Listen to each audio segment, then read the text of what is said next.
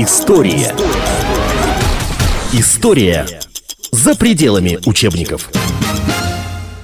Это история за пределами учебников. Это цикл программ, который мы назвали «Новейшая история». Мы вспоминаем 80-е и 90-е годы. Мы говорим о, о правлении Михаила Сергеевича Горбачева и о приходе во власть Бориса Николаевича Ельцина. Те самые лихие 90-е у нас сейчас э, с вами на повестке дня. Сергей Борисович Станкевич, политолог, историк, э, человек, который непосредственно работал с Борисом Николаевичем Ельциным. У нас сегодня участник программы. Здравствуйте, Сергей Борисович. Добрый день. В годы правления Леонида Ильича Брежнева была такая частушка. Сталин выиграл войну, Ленин революцию, Хрущев деньги поменял, Брежнев конституцию. Вот если фамилию Брежнев поменять на фамилию Ельцин, то мы получим как раз 93 год, декабрь и принятие Ельцинской конституции. Но принималась она крайне нелегко. У многих в памяти события октября 93-го.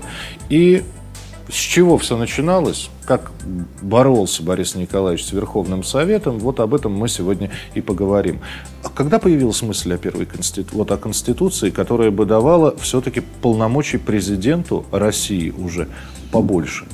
Ну, э, мысль-то была изначально о том, что Конституцию нужно будет менять. Напомню, э, Россия, историческая Россия существовала э, более тысячи лет, а вот государство Российская Федерация э, в нынешних границах, которая является продолжателем исторической России, она возникла ну, в 1991 году.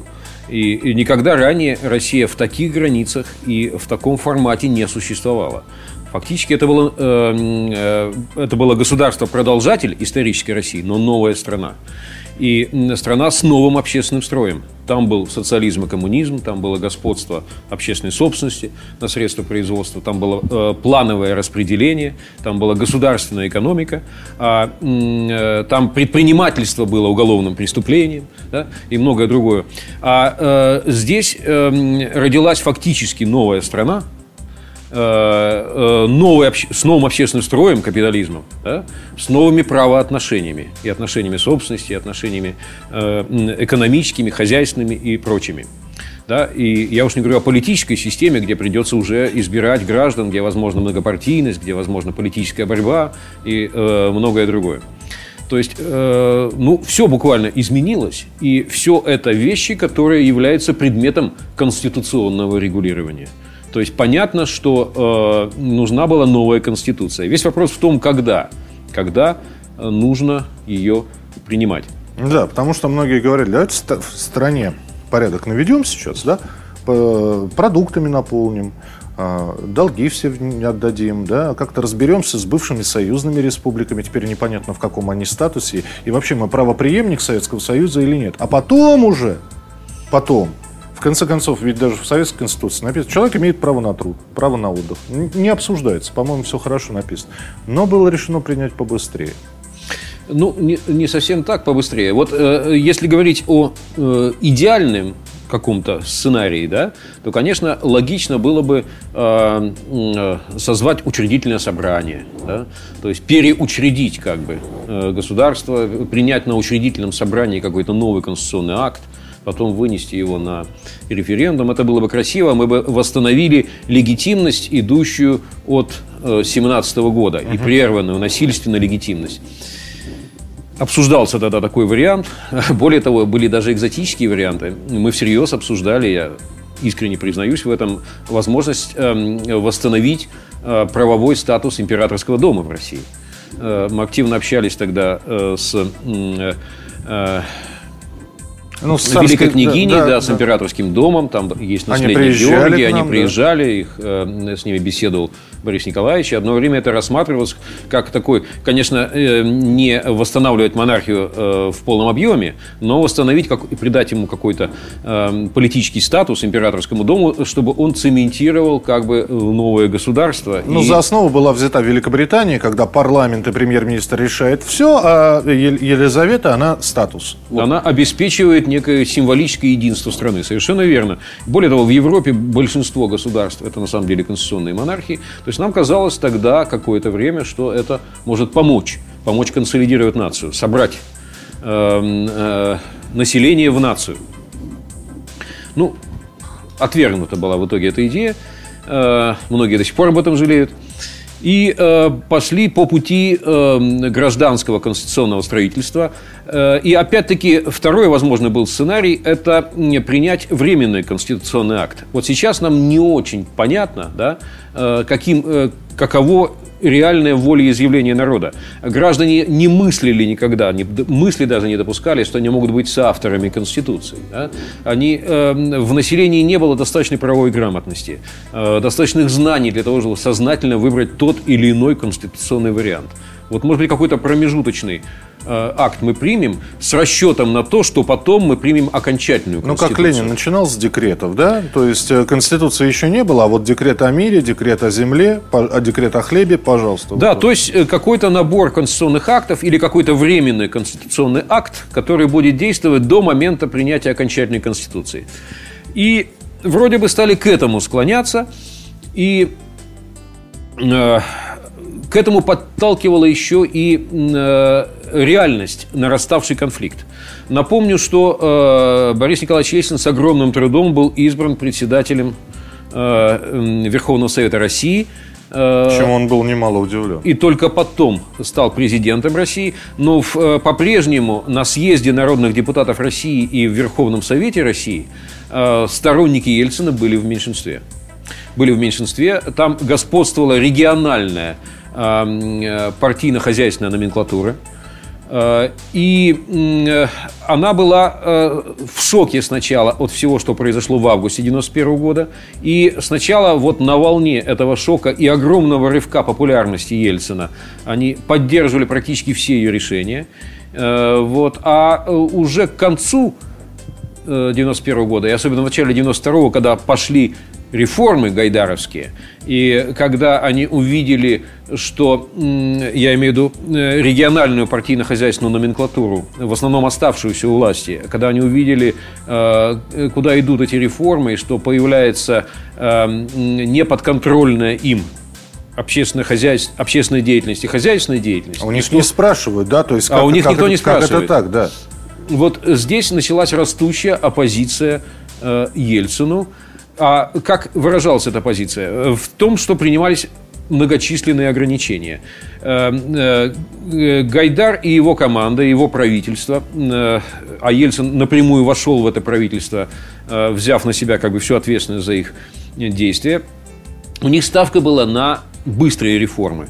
Объяснялось это так, что нельзя по горящему туннелю идти медленным шагом, надо быстро пробежать. Вот. Или там еще были такие метафоры, что нельзя кошке отрубать хвост э, по, кусочкам. по кусочкам. Если уж ты руби, решил рубить, то руби сразу. Да?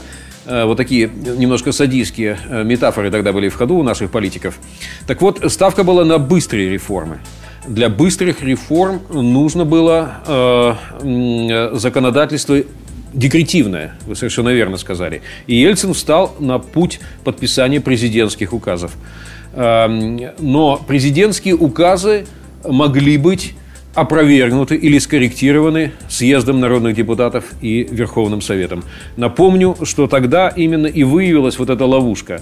Э, мы имеем э, съезд, такой митинг, в митинговом режиме работающий, который может все эмоционально обсуждать, тут же на волне эмоционального обсуждения вынести все это на голосование и принять практически любое решение, вплоть до конституционного акта. Более того, Конституцию начали кроить прямо на съезде, и несколько сотен поправок к Конституции, вы удивитесь, было в очень короткий период принято. Э, поправок... Э, поправок в действующую Конституцию. В действующую, в Конституцию. Да. Зачастую не очень продуманных, зачастую продиктованных текущей ситуацией и вот э, сию минуту здесь и сейчас происходящей дискуссии на съезде.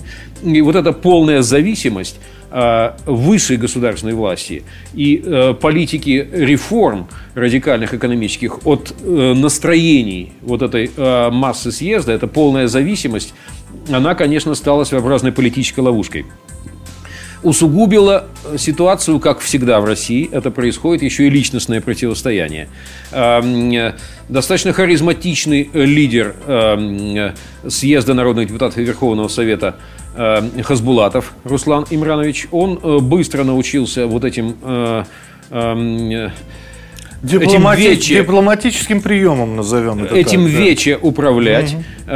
Он умел и спровоцировать волну гнева, и погасить ее вовремя. У него уже появились и ораторы, которые моноходно предоставлял возможность высказаться и внести, вбросить те или иные предложения, которые тут же он умело подхватывал. То есть он стал манипулировать вот этим э, собранием всесильным, э, в э, э, законодательном плане собранием и стал фактически представлять легальную оппозицию Э, готовую перехватить власть в любой момент. Дети во дворе играли в Хасбулатова, причем э, во дворе раздавались фразы «выключите третий микрофон». Это вот э, все помнят, да, не самый приятный по баритональным оттенкам голос Руслана Имрановича, да, он действительно включал микрофон кому хотел и выключал когда хотел. Но и тут Борис Николаевич, еще только вкусив плоды президентства – начинает идти в оппозицию к Верховному Совету, да, к вот этой вот. Он, он с ними начинает драться, фактически драться, готовит Конституцию. Была собрана команда. Да, кстати, кто подготовил Конституцию? Кабинет Гайдара, да, насколько я понимаю? Э, не совсем так. Значит, э, мы сказали о съезде Руслана Мрановича, а э, Борис Николаевич на все это реагировал так, как он всегда реагировал на любой конфликт. Конфликт его возбуждал, и конфликт э, требовал э, немедленных действий э, на победу, направленных на победу и вытеснение всего, что конфликтует. Это была его натура, и он, конечно, немедленно начал борьбу с этим мятежным съездом. Хасбулатов вел следующую политику. Он, с одной стороны, сопротивлялся Ельцину и очень многим его мерам. А с другой стороны, постоянно давал сигналы, что вообще-то, Борис Николаевич, мы с вами как бы можем всю страну-то контролировать. Но только это должны делать мы с вами. Ну, Зачем вам там? В тандеме, да. Да, не, в тандеме. Не, надо единовластие. Все да. остальные, э, вот мы вдвоем, мы вдвоем хозяева, да. Вы командуете, так сказать, в Кремле, я командую в тогдашнем Белом доме, там был э, съезд народных депутатов. А вот все остальные, там э, Бурбулис, э, там Гайдар и так далее, но мы сегодня они, завтра другие, мы будем менять в зависимости от ситуации. А вот мы с вами вдвоем, давайте вдвоем править в этой стране. Такие сигналы постоянно шли. А подкреплялись эти сигналы вот этим сопротивлением и давлением постоянным э, с помощью съезда. Ельцин какое-то время размышлял, видимо, над этим, потому что э, он э, начал перетаскивать к себе в администрацию некоторых людей, бывших рядом с Хасбулатовым, думая вот выиграть таким путем этот поединок, договориться и все-таки подмять его под себя. Тогда в команду Ельцина перешли, напомню, Филатов, Шумейко – которые были фактически заместителями Хасбулатова, они перешли э, в команду Ельцина. И Ельцин думал, что вот еще немного, и я, так сказать, подомну эту мятежную депутатскую вольницу. Э, не получалось. Почему не получалось? Пока шли реформы, колоссальная инфляция, обесценение вкладов – огромные э, экономические трудности, э, закрытие предприятий, остановка, потому что разорвались хозяйственные цепочки. Да? То есть обрушилась на народ, на регионы, обрушилась новая экономическая реальность. Но при этом появление коммерческих реальность. магазинов, да. то есть э, в госмагазинах нет ничего, в соседнем коммерческом есть все, но за, за безумные деньги. Ну, э, тогда уже э, были отпущены цены, и тогда была объявлена свобода торговли. И тогда уже не просто коммерческие коммерческие магазины, тогда стала уличная торговля, а там, где уличная торговля, э, бесконечные э, ларьки и рынки, там появились тут же рекетиры, и вот вся эта новая шоковая абсолютно экономическая реальность, она стала вызывать эрозию социальной поддержки для Ельцина и, наоборот, рост протестных настроений в регионах. Как только это все по регионам появилось, э, региональные бароны почувствовали новую силу в себе, и эта новая сила сразу э, э, побудила их к более жесткому сопротивлению Ельцину на съезде народных депутатов. Поправки становились все более и более ограничительными.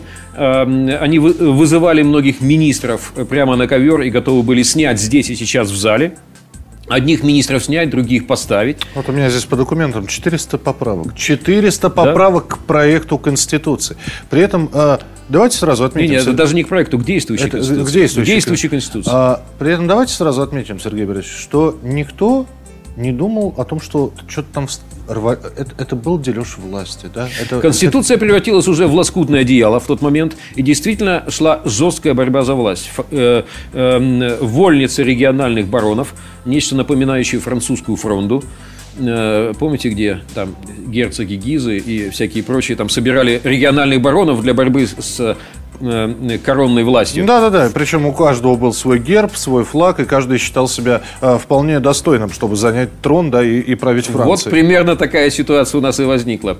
Значит, и э, в этой связи э, был только один реальный выход. Да? Если не брать силового столкновения, был только реальный выход – это новая конституция, которая э, точно определила бы, развела бы эти власти – да, э, слившиеся воедино, как бы, и э, каждому определила жестко его компетенцию.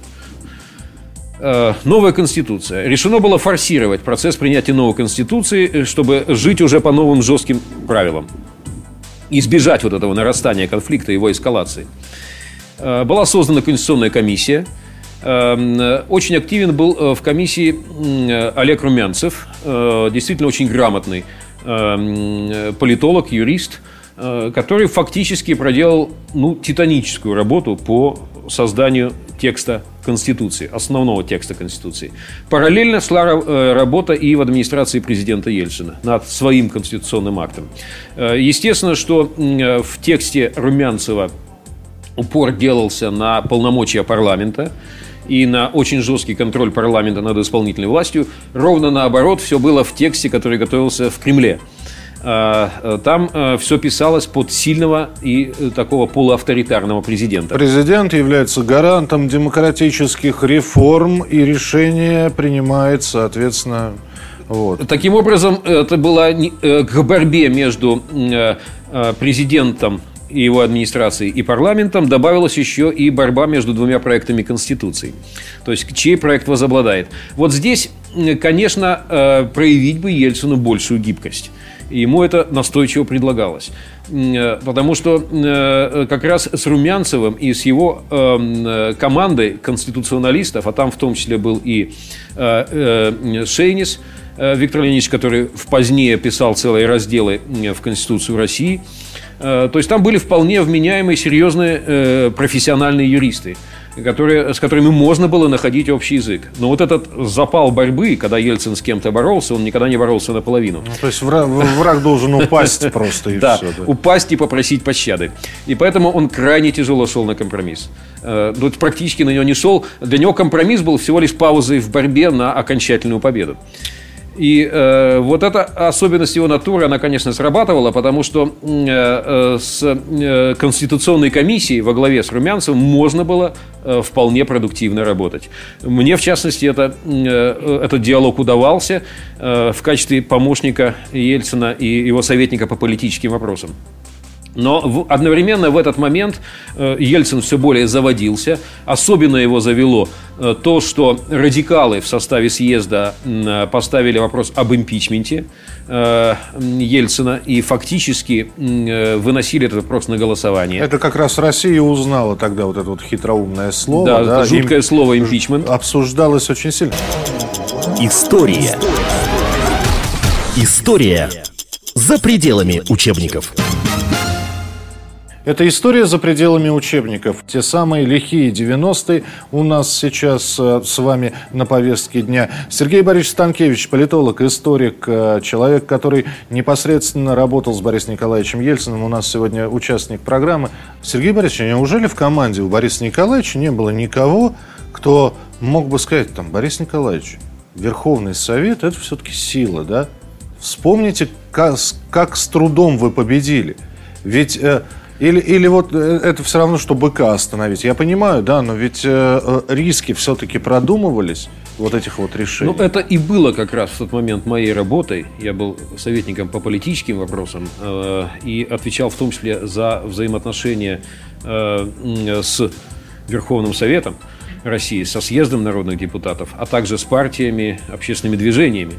И, э, кстати, с отделениями демократической России тогда, на которые мы опирались во всех регионах.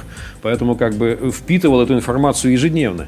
И я пытался э, как раз и вырулить на какую-то компромиссную э, формулу, и видел ее в том, что мы э, согласимся на временную конституцию, на то, что она будет действовать там в какой-то переходный период, э, ну, допустим, лет пять будет переходный период, а после этого мы примем окончательный конституционный акт, уже полностью поняв, как именно должна выглядеть конституция э, новой России.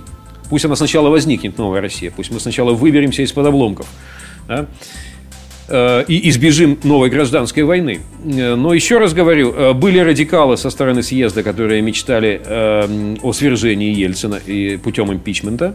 А в стане Бориса Николаевича тоже были силовики, для которых любые переговоры о возможных каких-то компромиссных решениях были слюнтяйством интеллигентским и признаком слабости, и ну, которые тоже отстаивали, отстаивали, да, такие силовые варианты. Борис Николаевич, в 91-м-то помните как? Как народ-то пошел за нами? Давайте, не дрейфим, вперед. Ну, примерно так. А кроме того, там тоже э, были элементы манипуляции, прямо скажем. Ведь э, очень многие э, э, обидные э, для Ельцина сюжеты, которые там показывались по телевизору, или какие-то там э, Эм, собрания, где там, или митинги какие-то, где его клеймили. Все это снималось на пленку, а потом в нужный момент и в нужной, когда в нужном состоянии был Ельцин, ему все это показывалось. Вот с кем разговаривать? Вот с этими разговаривают, да к ногтю их. То есть э, вот радикальные крылья с той и с другой стороны, они подогревали конфликт, а внутренний какой-то Э, склонности психологической э, к компромиссу у Ельцина не было. Таким образом, поправ, э, попытка импичмента Ельцина, провалившаяся буквально вот в последний момент, когда мы прошли по грани, а Ельцин был готов в случае принятия решения об импичменте не выпускать депутатов из зала заседаний и перейти к чрезвычайным формам правления. Слава богу, этого тогда удалось избежать. Затем вышли на референдум. Э, еще одна попытка э, значит, э, достичь компромисса. В этом конфликте нас должны рассудить граждане России. Вот мы выносим на их суд принципиальный вопрос. Значит, доверяете вы Ельцину Борису Николаевичу? Доверяете ли вы отдельно настоял съезд его социально-экономической политики? Вот. Ну, и там еще два вопроса по поводу съезда народных депутатов. Да, да, нет. Да, да, это еще формула, которая запала всем в память слишком, слишком много популярных людей участвовали в этой предвыборной кампании, по, в кампании по референдуму, хотя, честно, опять же, нужно признать, что тогда на телевидении, в том числе и на федеральных каналах, помимо роликов «Да, да, нет, да», которые, кстати, Алла Борисовна, я вспомню, вспомню до сих пор, она выступала. Причем актеры старались говорить вот эту вот фразу с актерскими интонациями. До сих пор я помню, помню по-моему, Армен Борисович Джигарханян говорил «Да». Потом пауза была «Да», «Нет». Да. Ну, ну, это было так. Э, хотя появлялись ролики «нет-нет», «да-нет», э, в том числе, э, которые поддерживали Верховный Совет. И что, да. что показал референдум? Надо сказать, что кампания по поводу референдума была достаточно честная, вполне открытая, честная. И в тех тяжелейших условиях, напомню, это был апрель 92 года, уже вся тяжесть гайдаровских реформ уже легла на плечи наших граждан. И даже в тех тяжелейших условиях Э, Ельцин получил поддержку. То есть и э, вот по формуле «да, да, нет, да» проголосовало большинство граждан, более 50%. Э, это было невероятное по значению победа, это было маленькое политическое чудо. Э, и вот здесь мы прошли еще одну историческую развилку. В этот момент э, и я, и некоторые другие либералы, скажем так, в окружении Ельцина готовы были буквально пасть ему в ноги, э, убеждая, Борис Николаевич, вот сейчас э, э, большинство граждан поддержала вас на апрельском референдуме. Давайте дипломатично, тихо. Возникла, да? возникла так называемая апрельская коалиция. Угу. Тех уже, кто не просто вас слепо поддерживает, а кто уже зная, что такое экономические реформы, что такое капитализм, какое это горькое лекарство, да, э, тем не менее решились вас поддержать вполне сознательно. Вот давайте на основе этой апрельской коалиции создаем сейчас массовую политическую партию, демократическую, да, э, э, позднее выходим на выборы в конце этого года. одновременно выборы и президента, и парламента. Да? И э, уже э, позже, уже новый парламент будет рассматривать вопросы Конституции и так далее, и так далее. То есть сам, тем самым мы один раз доверившись выбору народа, еще раз доверимся в ходе выборов парламента и президента.